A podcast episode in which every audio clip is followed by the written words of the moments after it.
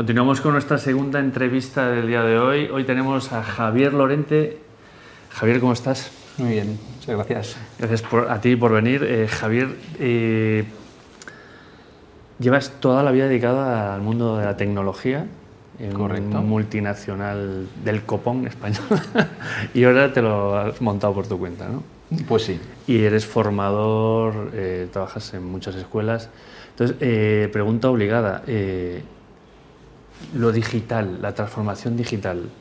He oído hablar tanto de transformación digital, hagamos una entrevista a Sergio Cancelo sobre la cultura, hablamos de transformación digital. ¿Qué es la transformación digital? ¿Sigue pudiendo hablarse de transformación digital? Bueno, hay, hay gente que lo considera ya un término obsoleto, ¿no? Eh, llevamos mucho tiempo hablando de eso, es un término eh, pues muy, muy etéreo, ¿no? Que no, la gente no, no sabe eh, lo que debería incluir.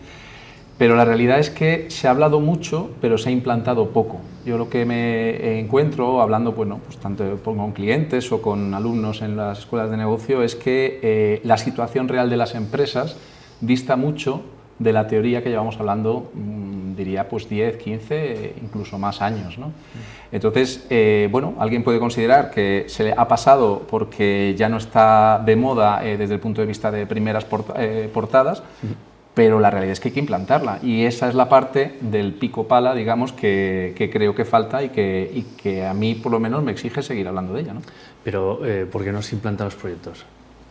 Bueno, eh, el problema no es tecnológico. Eh, eh, como cualquier transformación, y, y lo habéis hablado antes en cuanto a la cultura, el problema viene por la complejidad de los sistemas que son los seres humanos que están detrás.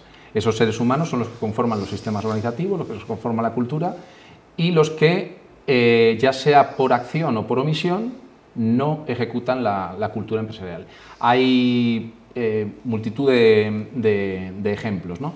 Un, ejemplo interesante, eh, hay, un, hay, un, libro, luego sé que me preguntarás si te recomendaré otro, pero hay un libro que se llama El, el, Dilema del Innovador de Christensen, que mm, básicamente dice las empresas no innovan porque tienen un problema, cuando tienen un presupuesto, cuando tienen unas capacidades, unos recursos, o bien los dedican a seguir haciendo lo que hacían bien, o bien los dedican a probar algo que no saben si va a salir bien. Uh -huh. En ese proceso, eh, la organización se resiste de múltiples formas. ¿Cómo se resiste? Pues se resiste el financiero porque dice tú haz los experimentos con gaseosa que quieras, pero a mí me sigues dando los resultados y no bajes ni un euro. Eh, eh, porque los eh, directivos tienen unos objetivos basados generalmente con el cumplimiento sobre el cumplimiento de esos objetivos.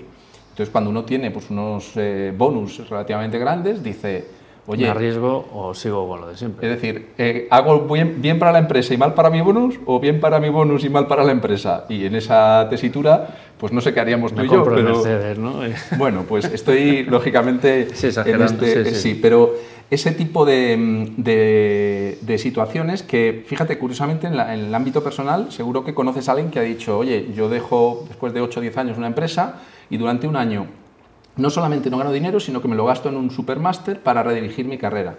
¿Tú te imaginas una compañía que, que, hiciera eso? Que dijera, oye, teníamos 800 millones este año, el año que viene vamos a ganar 720 y, y el resto lo vamos a... Y, y vosotros todos a formación. ¿Cómo que de 800 a 720? No, no, de 800 para arriba.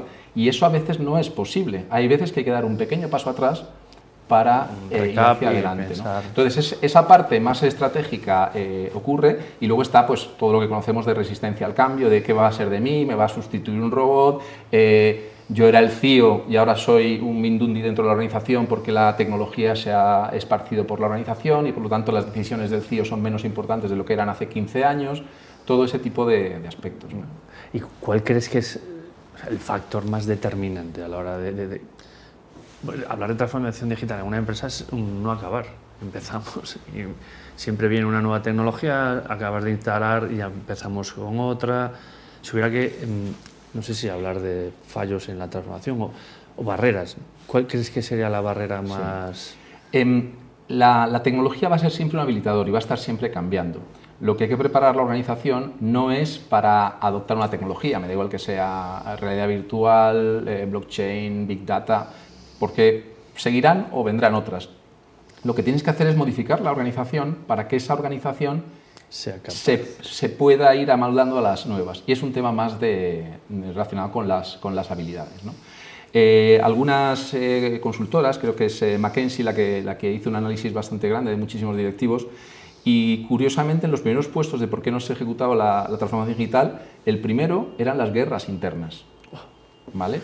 El, segundo era la falta de interés de los directivos. O sea, los casos tecnológicos o de presupuesto, que siempre decimos, no, es que no tenemos dinero, eso estaba muy atrás en, todo ese esquema. ¿no? Em, entonces, son esos elementos los que más están frenando.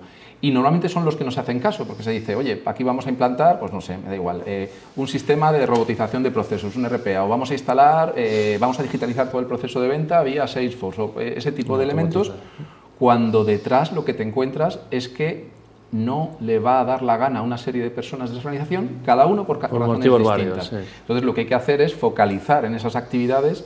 Eh, casi diría que es mejor una mala estrategia ejecutada con personas que la quieren hacer que una buena estrategia ejecutada con personas que no la quieren hacer.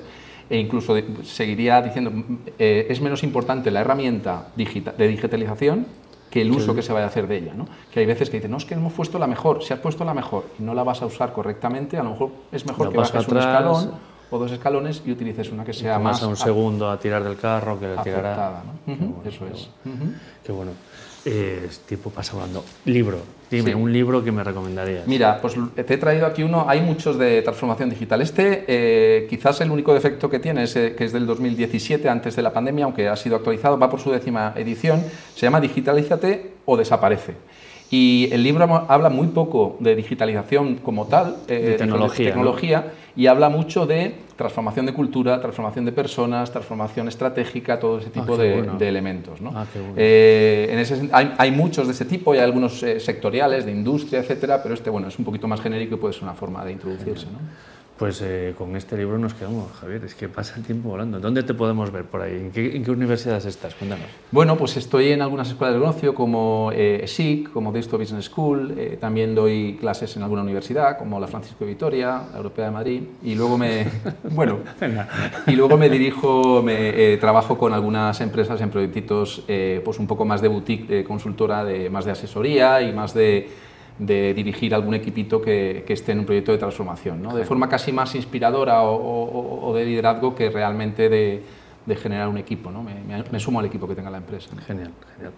Bueno, pues Javier, muchísimas gracias por estas píldoras. Encantadísimo de estar aquí. Gracias. Muchas gracias. Pues con estas píldoras de conocimiento de, cómo va el tema de la transformación digital, nos quedamos y la verdad es que es súper interesante lo que nos ha contado Javier. Nos vemos en dos minutos.